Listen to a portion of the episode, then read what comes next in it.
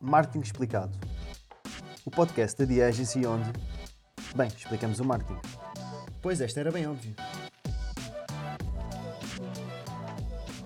O work-life balance é um mito, é uma fantasia, é uma construção social inventada para satisfazer e motivar quem não gosta do que faz e se sente miserável no seu trabalho. Na realidade, a divisão entre a vida profissional e vida pessoal não existe.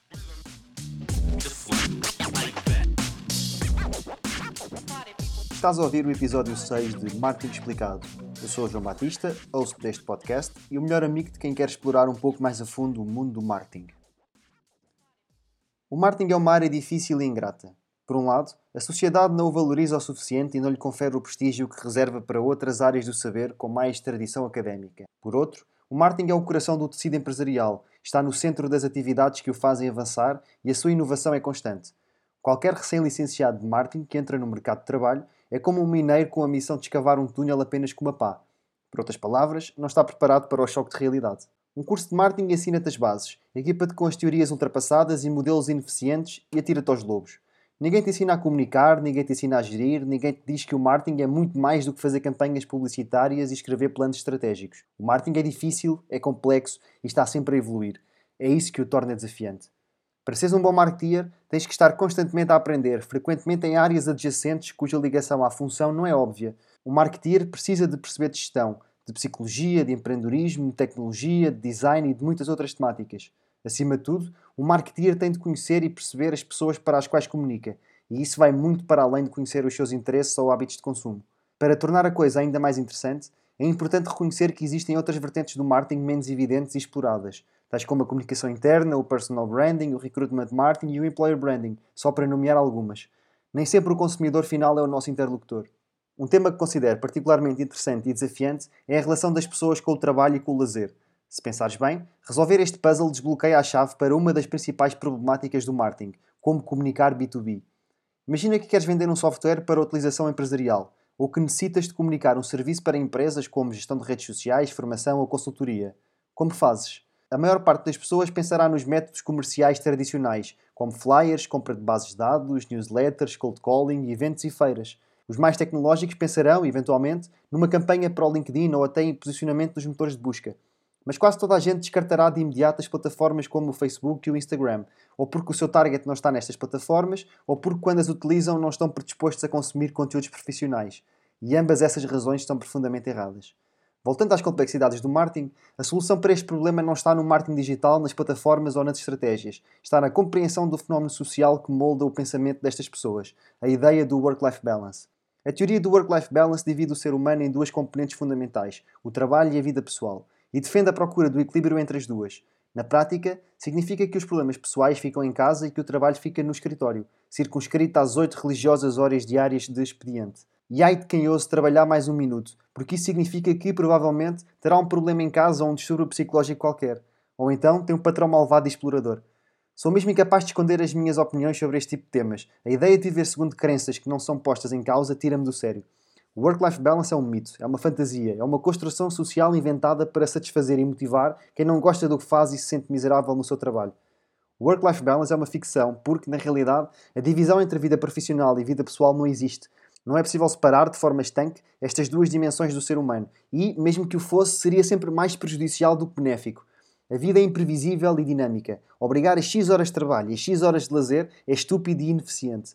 É por causa deste tipo de ideias retrógradas que todas as pessoas saem e entram dos escritórios ao mesmo tempo, causando trânsito, acidentes, poluição e desperdício. Já agora, a deslocação entre casa e escritório conta para que dimensão? Pessoal ou profissional? E dormir? E todas as restantes necessidades básicas? E ler um livro, assistir a um documentário na Netflix ou fazer um curso online. E fazer scroll no LinkedIn. Já estás a perceber onde queres chegar, não é? A fábula de que no escritório somos o profissional e de que em casa somos o pessoal é ridícula. As nossas preocupações, ideias, problemas e ambições acompanham-nos a toda a hora. Quando não cumprimos o suposto normal, somos acusados pela sociedade. Uma pessoa comum transporta para o trabalho um problema pessoal e é visto como um preguiçoso. Um workaholic, como eu, transporta trabalho para a vida pessoal e é visto como um responsável ou como um maluco. O mito do work-life balance cria uma norma na sociedade e acusa quem é incapaz de a cumprir. Se conseguisse ler os teus pensamentos, apostaria que estás a pensar que isto é um problema da psicologia e dos recursos humanos e que nada tem a ver com marketing. São precisamente este tipo de temas adjacentes que são fundamentais para melhorar as tuas competências como marketeer e que separam os profissionais medianos daqueles que rompem com a norma e alcançam feitos extraordinários. Isto, infelizmente, não se aprende na universidade, mas fará muito mais pelo teu trabalho do que o STP, segmentação, targeting e posicionamento. Por muito erradas, infundadas ou até ridículas que sejam, estas teorias moldam as crenças e o pensamento do teu target, as pessoas para quem comunicas e a quem queres vender os teus produtos ou serviços. Compreendê-las e desmontá-las vai-te ajudar a resolver os problemas do mercado e a contornar os bloqueios que existem apenas porque sempre se fez assim. O velho dilema do B2B é um excelente exemplo disto e uma grande oportunidade para te diferenciares no mercado. Na realidade, as empresas não compram nada a ninguém. Quem toma a decisão, quem a influencia e quem a executa são pessoas de carne e osso, pessoas normais como tu e eu que têm ideias, ambições e preconceitos. Se acreditares que estas pessoas, independentemente da sua posição na hierarquia corporativa, têm hábitos de consumo de mídia e entretenimento como todas as outras, então vais perceber que, efetivamente, elas estão nas plataformas tipicamente rotuladas como B2C, como o Facebook, o Instagram e o Twitter. Para desmontar o argumento de que não interessa impactá-las nessas plataformas, pois elas não estão lá com um mindset corporativo, basta contra-argumentar que é precisamente isso que torna interessante esta estratégia. Quando recebemos uma newsletter ou um anúncio no LinkedIn, já sabemos que alguém nos quer vender alguma coisa e conseguimos facilmente ver para além das promessas de marketing. Como dizem os americanos, you can't bullshit a bullshitter. Mas no Facebook e no Instagram, quando estou a fazer scroll para ver fotografias das férias dos meus amigos e as datas dos aniversários dos meus familiares, tenho as barreiras em baixo e estou mais permeável a descobrir novas coisas e a experimentar novos produtos. Pode parecer um contrassenso, mas é na verdade muito simples e não foge à velha regra da oferta e da procura. A minha atenção foca-se no que é mais escasso. No LinkedIn, estou mais permeável a conteúdos de lifestyle, conteúdos que quebrem a irritante monotonia do corporate. No Instagram, estou mais sensível a ofertas empresariais que me resgatem da inundação de cães fofinhos ou de influencers em biquíni. O Work-Life Balance propõe um equilíbrio entre a vida profissional e a vida pessoal.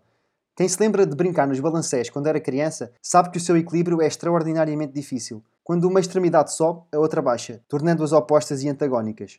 Opor trabalho e vida pessoal nunca é uma estratégia inteligente porque estamos a separar o indivisível e a criar inevitavelmente tensão.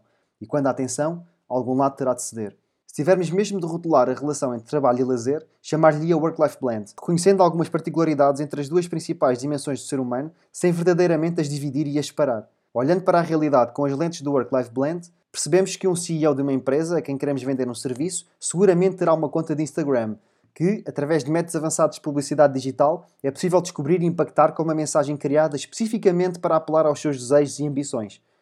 É por isso que o conteúdo é rei, porque permite plantar na mente do target a semente que, futuramente, poderá germinar de uma boa venda.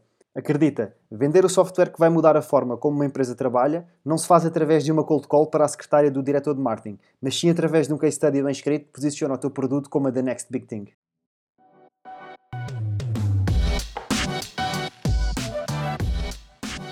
E aqui está mais um episódio de Marketing Explicado, desta vez sobre um tema que me apaixona verdadeiramente, a relação entre a vida profissional e vida pessoal, todos estes mitos que estão à volta deste tipo de temáticas uh, que mexem comigo e me deixam realmente com os nervos à flor da pele, uh, mas por uma boa razão, porque de facto acredito que isto é verdadeiramente importante para o nosso papel enquanto marketeers e que perceber este tipo de dinâmicas mais sociais nos vai ajudar verdadeiramente a, a ser melhores no nosso trabalho. Espero que tenha ajudado, espero que tenhas gostado. Voltamos para a semana. Um abraço.